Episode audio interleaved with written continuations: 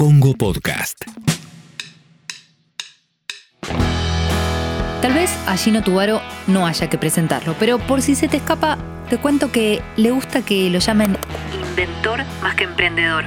Como todo niño inventor, obviamente tiene un montón de inventos y a los 7 años, por ejemplo, había diseñado una aspiradora con un parlante. Quienes lo conocen lo llaman Capitán Atómico porque transforma chicos, chicas en superhéroes, superheroínas. En este episodio de Las promesas de Elon te invitamos a escuchar una charla con Gino Tubaro, quien crea prótesis con impresión 3D que distribuye gratuitamente mediante su ONG Atomic Lab y además suma una red de voluntarios y voluntarias que descargan el archivo e imprimen manos y brazos en otros países para poder dar a gente que realmente lo necesita. Y tal vez escuches en este episodio algunas cositas de Gino que no habías escuchado o leído en otro lugar. Acordate que podés seguirnos en Spotify y tocar la campanita para estar al tanto de todos los estrenos este podcast original de Congo.fm que hacemos Santi Siri y yo, Juli Shulkin.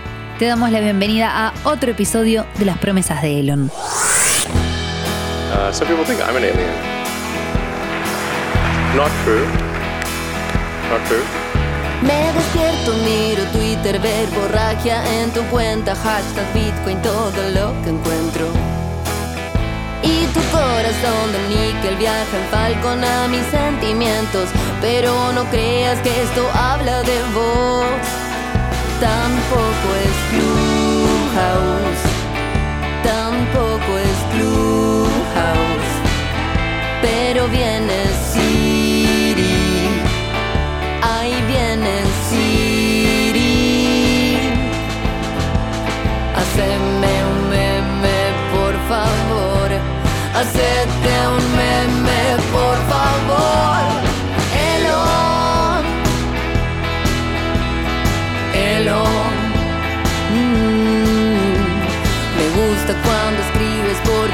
activas las promesas de Elon.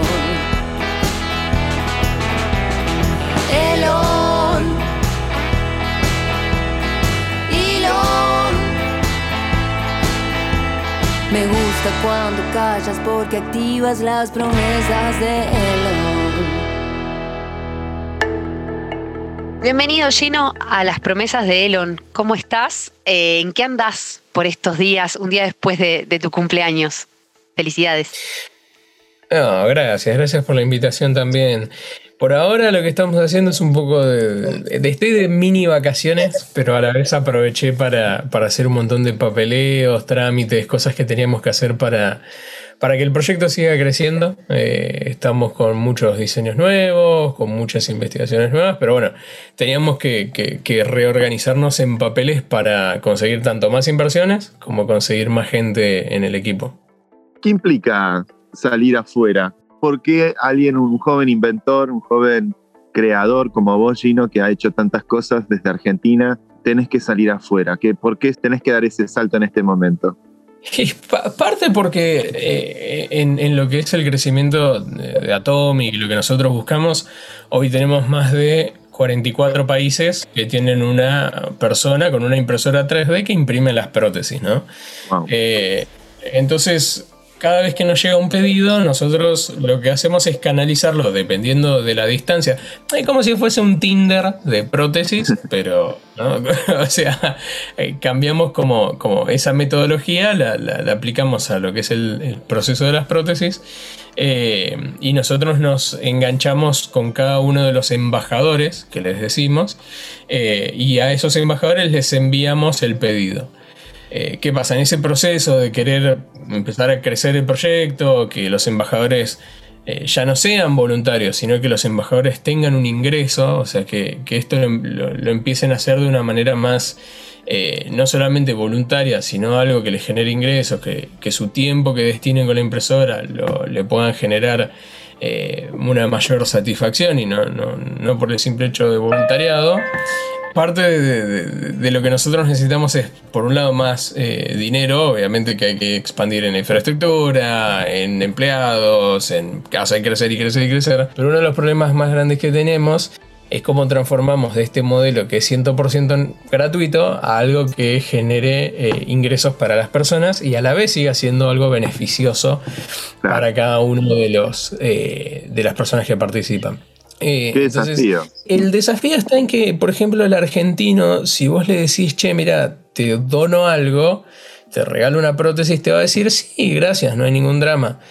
Pero también a la vez es como que se valora cuando se paga.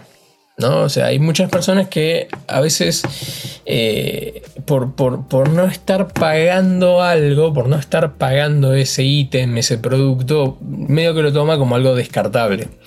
Entonces, eh, pa- parte de lo que estamos con esto es, bueno, conseguimos inversiones, eh, nos está apoyando una empresa muy grande, una fundación muy grande de- que está eh, en Detroit. Eh, entonces, bueno, nos reunimos y, y- y pensamos distintas cosas, pero bueno, también una, una de las realidades es que con lo que sale para Estados Unidos un sueldo anual de una persona, eh, con ese mismo dinero en Argentina puedes hacer un montón de cosas, ¿no? Mm. Si comparas los 200, 300, 400 dólares eh, mensuales contra los 2.000 o 2.500 más o menos en promedio en Estados Unidos, eh, Bueno, será un episodio donde tenemos la inminente amenaza de el edificio en llamas. Hay algo que está cantando, no sé.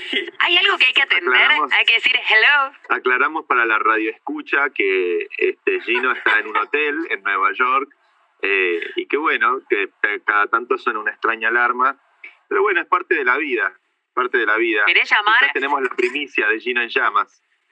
No, estamos bien. ¿Llamamos a alguien? Sigamos, sigamos, sigamos.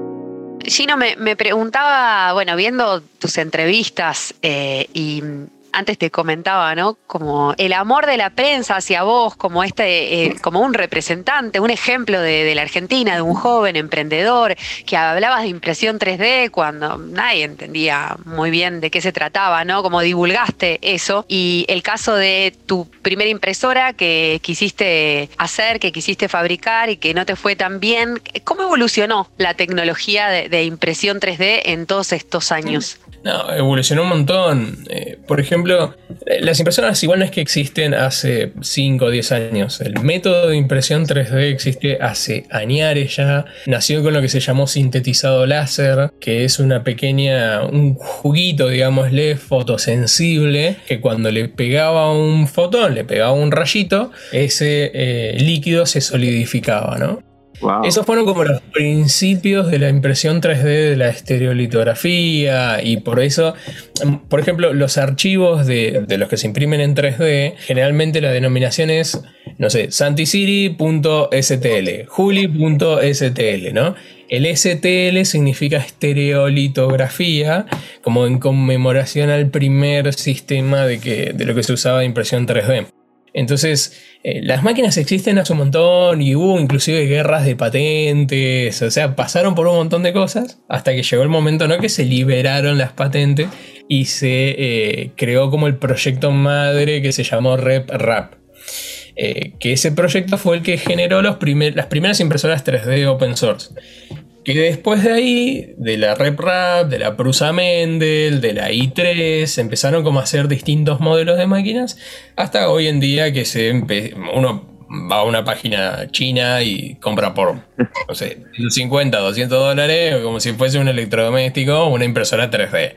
¿no? Y mm, evolucionó mucho por el lado del consumidor, pero la tecnología sigue siendo bastante La misma de siempre. la misma. Claro. Pa- Pasa que ahora hay una gran comunidad jovista, maker, ¿no? En, en todo el planeta. Yo me acuerdo que te vi hace un tiempo atrás que fuiste a la feria de Maker este, en Ah, California, sí, puede ser. Maker Faire.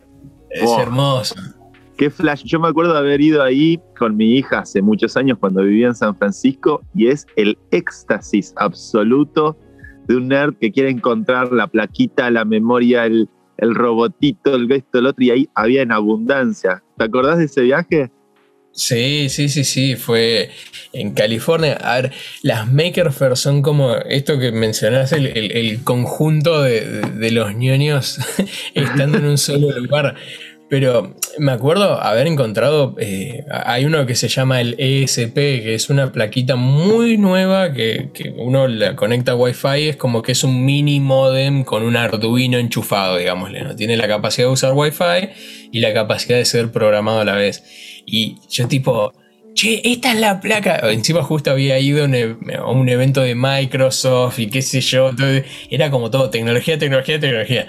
Y había conseguido esa placa y era como, no, mira qué buena onda, ¿viste? Y salía dos dólares y medio. y, bueno, era imposible conseguirla en Argentina.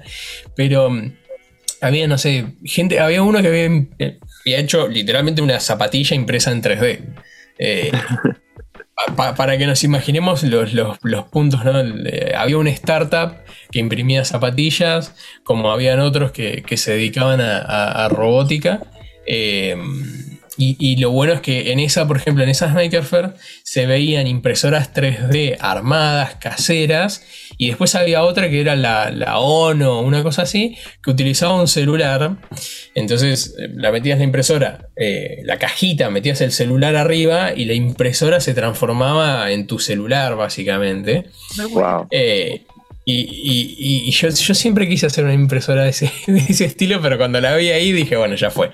Eh, pero utilizaba eh, el mismo concepto de la estereolitografía. O sea, con el celu eh, le pegaba a un líquido, ese líquido se solidificaba y e iba haciendo la, impreso- la impresión de un muñequito cualquier boludez, pero con el teléfono. ¿Te hacía bosta la pantalla del teléfono? Sí, sin duda. De- de- Después de un par de años ya no, no te iba a funcionar más. Pero mm, eh, se veía un montón de proyectos, se veían cómo las impresoras iban e- evolucionando. Y hoy tenés eh, desde la impresora jovista que te la compras por 200 dólares, a ya estás empezando a tener como esa mutación de- del mismo concepto de impresión 3D.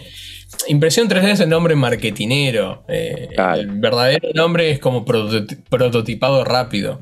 Eh, Claro. Uno puede prototipar piezas rápidamente, pero no puede caer en una producción masiva de, de- de- de piezas. ¿no? No- no es que te puedes hacer el reemplazo de la inyección típica tradicional de, de molde.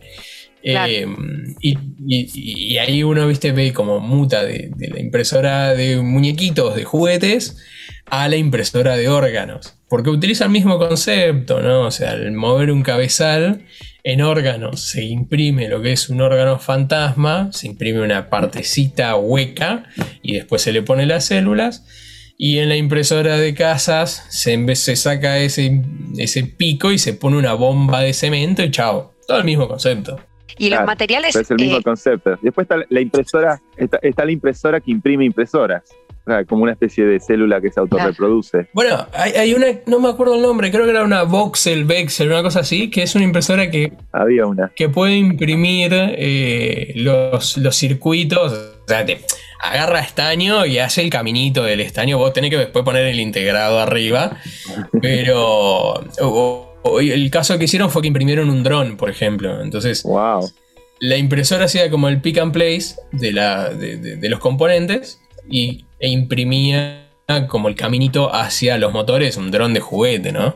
Pero era interesante el concepto, ¿no? Eso era más que nada una prueba de concepto. No, no sé en qué avanzó, pero estaba muy, muy interesante. Estás escuchando un podcast original de Congo. Somos un medio independiente y nos mantenemos a través de aportes de una comunidad que apoya nuestros productos. Si te gusta lo que hacemos, asociate al Club Congo a partir de 200 pesos en congo.fm barra comunidad. Y si vivís en el exterior, podés hacerlo a través de PayPal. Sumate al Club Congo. Gino, y respecto de, los materiales eh, que se pueden imprimir, entiendo que, yendo a lo más doméstico, ¿no? Que por ahí es lo que más me, convoca, porque de pronto conoces un montón de personas que tienen una impresora 3D en su casa, casi como un artefacto eh, doméstico, ¿entendés? Como tenés una licuadora, podés llegar a tener eh, una impresora. eh, son materiales de, plástico, muchos como sustentable, entre comillas, ¿no? En base de trigo, algunos. ¿en qué- ¿Con qué nos podemos encontrar? Es como, eh, o sea, la impresora hogareña tiene el PLA, el ABS y algún que otro material flexible.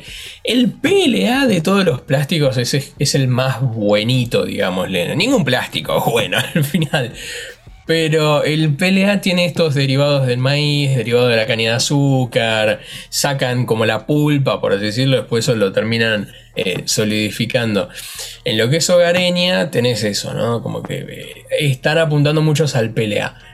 Pero nosotros hace dos años eh, nos pusimos a laburar, un poquito más, dos años y medio, en poder reciclar PET y poder reciclar tapitas y transformarlas en insumo de las máquinas. Es algo re Espectacular. factible. Tenemos una- un extrusor que muele la, la- la- la botella y el piquito eh, y eso sale como material para la impresora. Eh, eso lo, lo empezamos a pensar como un proyecto eh, de, social, más que nada, de armar una impresora 3D solar, que esa impresora 3D solar utiliza materiales reciclados. Y por ejemplo, hay países como Haití, por ejemplo, que el 5% de los pibes que nacen en, condiciones en el hospital o donde fuese, no les cortan el cordón umbilical con un clamp. ¿no? El clamp es el ganchito de plástico que, que va enganchado en el cordón umbilical que, que- que cuando uno lo pone se cierra y eso no se abre jamás. Como ese es el, el secreto del clamp, ¿no? Eh, a muchos pibes en Haití, como en otros países, eh, cuando nacen, en vez de cortarle el cordón umbilical con un bisturí y cerrárselo con el clamp, le ponen, se lo cortan con una gilet y se lo atan Uf. con un hilo dental.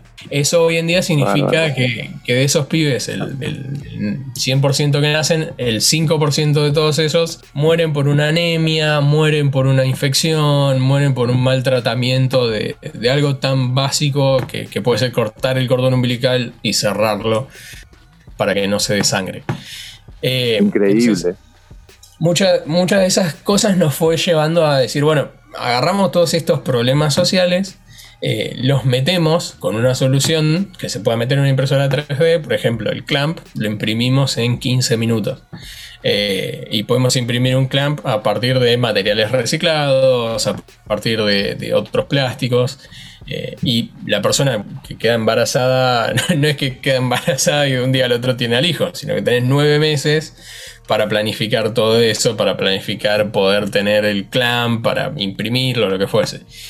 Entonces, así le fuimos metiendo una impresora 3D solar, un montón de archivos que pueden estar por el lado de educación sexual, que pueden estar por el lado de matemáticas, ciencia, Wow. tecnología, todo lo que es STEM, pero también aplicado a eh, una prótesis, una órtesis, eh, aparatos para rehabilitación tipo ACB, cuando uno le queda la mano cerrada. eh, con una órtesis se puede volver a abrir y se puede volver a practicar. Así nada, me- metimos un montón de cosas en el, en el tema de salud y que va de la mano con esto de los materiales reciclados que, que hablábamos. No le podés llevar a un campo de refugiados una impresora que necesite un material que sea PLA de 1,75, que te lo produzcan y te lo lleven en una cajita lindo, bonito, no. Tenés que agarrar una botella del charco y transformarla en insumo. eh, y es algo que como que de a poquito va la, la comunidad tendiendo, ¿no? Va eso de los materiales reciclados. Es extraordinario, la verdad que no, no nunca había dimensionado la, la- la- e- esta variable de, de inclusión que puede llegar a generar una tecnología como esta. Me parece impresionante lo que estás contando.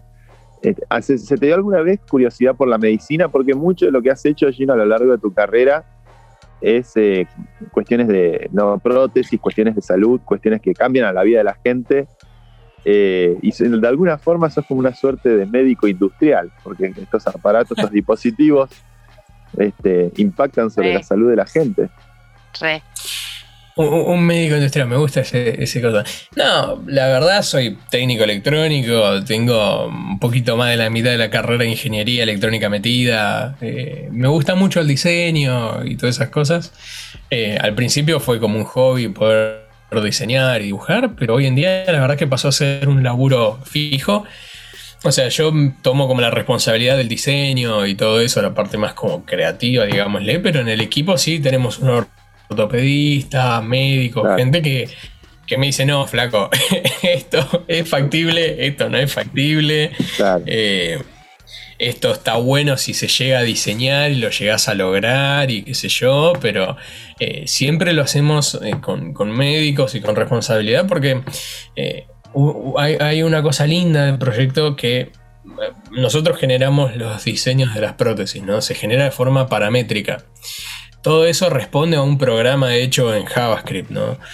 Eh, entonces le metes las medidas a partir de una fotito del muñón eso se parametriza, se hace más grande, se hace más chiquito, se hace más lo que fuese necesario y genera un, un molde que se imprime después en 3D. Si nosotros compartiéramos cómo, cómo se genera esa fórmula, ¿no? cómo se genera ese molde, eh, cualquiera podría generar una prótesis y por esa prótesis tendría seis dedos. Eh, entonces es medio peligroso ¿no? poder compartir este tipo de archivos de una manera tan fácil y tan abierta como es el open source. Por eso tenemos como medio sistemas de controles que tienen que estar regulados por un médico o entes eh, en el caso de México lo regula el Cofrejal y Cofepris, que son entes mexicanos que te dicen esto sí, esto no. En Argentina es el ANMAT, por ejemplo. Pero bueno, Argentina es otro mundo. si, uno quiere ir de Buenos Aires a Córdoba con una prótesis eh, consigo mismo, no puede, porque es tráfico de prótesis. Pero fíjate que puedes enviar el archivo desde Buenos Aires a Córdoba e imprimirlo en Córdoba. Qué desopilante. es un ejemplo perfecto de cómo la tecnología y la regulación no se entienden en lo más mínimo a veces. y, yo sé que vos no sos un inventor de alma. Este, me da intriga, seguramente debes tener algún cuaderno de bocetos con ideas y demás. Más allá de la, de la impresión 3D, ¿qué, qué, qué, qué tenés? ¿Qué, ¿Qué sueños tenés? ¿Qué cosas te quedan por inventar, por hacer, por prototipar? ¿Hay algún proyecto ahí por atrás de tu cabeza que digas, mm, me gustaría este, encontrar tiempo para hacer esto? Mira, es más algo eh, personal este proyecto, porque hace dos años y medio, un poquito más, compramos una casa en Parque Patricio, ¿no? Una casa vieja, vieja, viejísima, que, que la fuimos remodelando de a poquito. Yo cuando era chico iba a un tallercito de inventiva, ¿no? Iba a un taller donde eh, rompíamos las cosas de, los amigos, familiares y de eso lo transformábamos en, un aparato, por así decirlo. Y resulta que eh, tiempo después, como conseguí este espacio, lo quiero transformar en una escuelita también para chicos, para inventores donde puedan utilizar mis impresoras, donde puedan utilizar las máquinas que tenemos en Atomic, el CNC, todo lo que sean las, compus, eh, para poder hacer más pequeños inventores, ¿no? encontrar esa motivación en, los chicos. Ese proyecto eh, ya medio como que lo tenemos bastante encarado, que, le pusimos nombre, la Liga de Inventores. Ay, me encanta. Y, bueno, nada, es, es, un proyecto más personal, es algo más, viste, cuando, cuando uno te va, va, creando un pequeño niño, aunque sabe que no es algo que le va a generar guita, ni fama, ni nada por el estilo, pero es más un tema de, algo personal eh, que, me gustaría poder como crear ese, ese tallercito, esa escuelita, para, para que más chicos pudieran motivarse. Es algo que, que ciencia y tecnología en Argentina por ahí falta esa motivación. Eh, y, quiero como hacer este, este hackerspace, este makerspace, eh, algo para, para muchos chicos. Está buenísimo. Gino, em, siempre preguntamos en este podcast, que tiene su nombre en homenaje a Elon Musk, eh, ¿cuál es tu relación con él? si lo consumís, si lees sus tweets, si decís qué genio o qué impostor. ¿Cómo es la relación con Musk? Yo me imagino que como vamos a hacer esto vía podcast, no vamos a tener forma de mostrarle a las no, pero personas. una captura de pantalla. Ahí está. Quédate ahí. ¿eh? Excelente, una vez más. Occupy Mars. Espectacular. Mira, yo tengo una relación con Elon, porque esto es así. Santi conoce a, Buterín, a Vitalik. Entonces, Vitalik lo conoce ahí. El creador de Ethereum, para quien no sepa.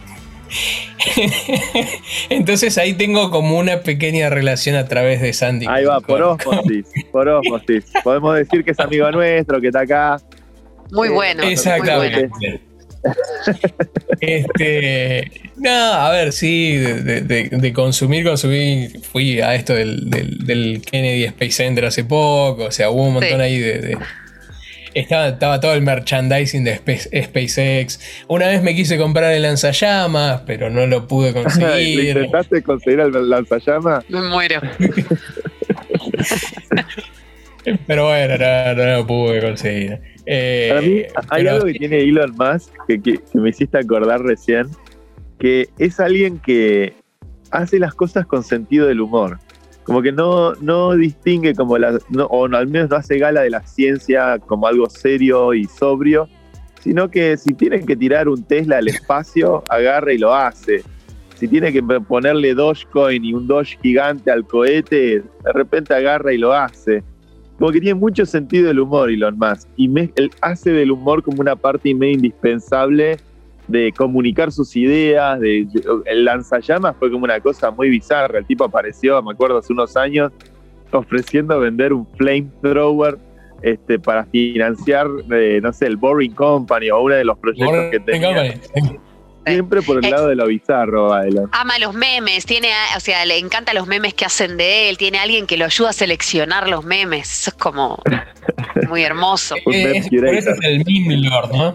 Es la época en la que vivimos. Claramente pasamos de, del Steve Jobs que desde, desde, el- desde arriba de todo nos pontificaba que iba, que- cuál iba a ser la próxima gran computadora, a este tipo que, bueno, nos va a llevar a Marte si Dios quiere, este, y que al mismo tiempo es más millennial que el millennial promedio, con su cultura de memes. Es algo es muy particular el amigo Elan, debemos de admitir. Tino, eh, ¿viajarías al espacio? Héroe. ¿Viajarías al espacio? Sí, sí, sí, obvio. Sí, creo que sería el primero, estaría atrás de- de- de- del cohete diciendo llévenme, me ataría con una cuerda. No, igual me gustaría encontrar tipo alguna excusa en algún momento como decir, bueno, no sé, agarro una, una prótesis y les digo, mirá, hay que probarla en, en baja gravedad a ver qué onda. ¿Qué sé ¿Sería yo? más barato eh, hacer manufactura en gravedad cero? Eh, no, es lo mismo. O sea, las impresoras hoy, si la agarrás y la das vuelta, imprime igual. Eh, no, no pasa nada. Eh, a lo sumo podés ahorrar en lo que son los soportes del- de, de la impresora.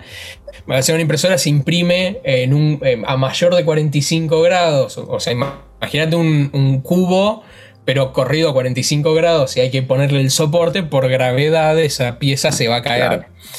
Claro. Podés medio como hacer un chanchullo ahí en el espacio para ahorrarte el, el- el material de soporte, pero no es algo muy significativo. Ok. Una, una pregunta, te dicen que Jeff Bezos quiere hacer como una especie de anillo en la Tierra donde haya la manufactura de bienes básicos y que de ahí vengan los Lucha de envíos egos. de Amazon. Lucha de egos. Me, me hace acordar a Halo, ¿no? La- con todo Sí. el Master Chief. ¿Te acordás, Halo? Sí. Sí, gran juego. Total.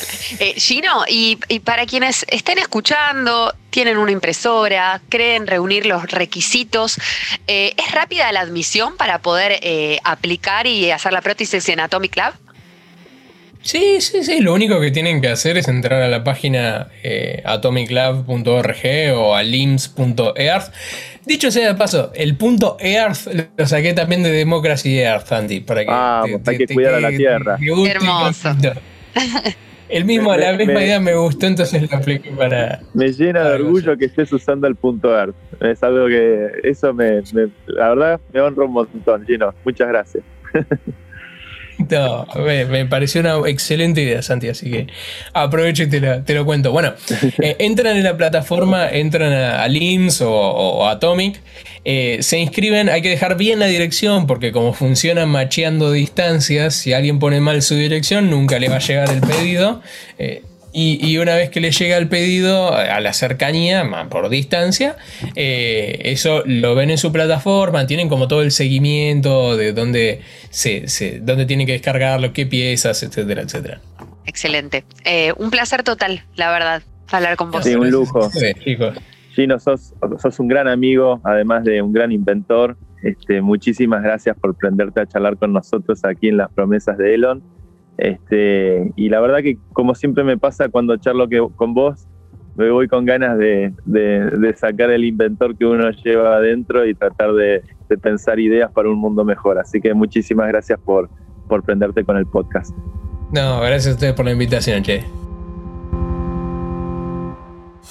Con Movistar Play podés tener Amazon Prime Video y por tres meses invita a Movistar. Si querés disfrutar de las mejores series y películas, descarga la app de Movistar Play y activalo. Movistar Play, series, películas y televisión. Los que somos Movistar, tenemos más. Válido en Argentina del 1 al 31 de mayo del 2021. Más info en movistar.com.ar. Fue una producción de Congo.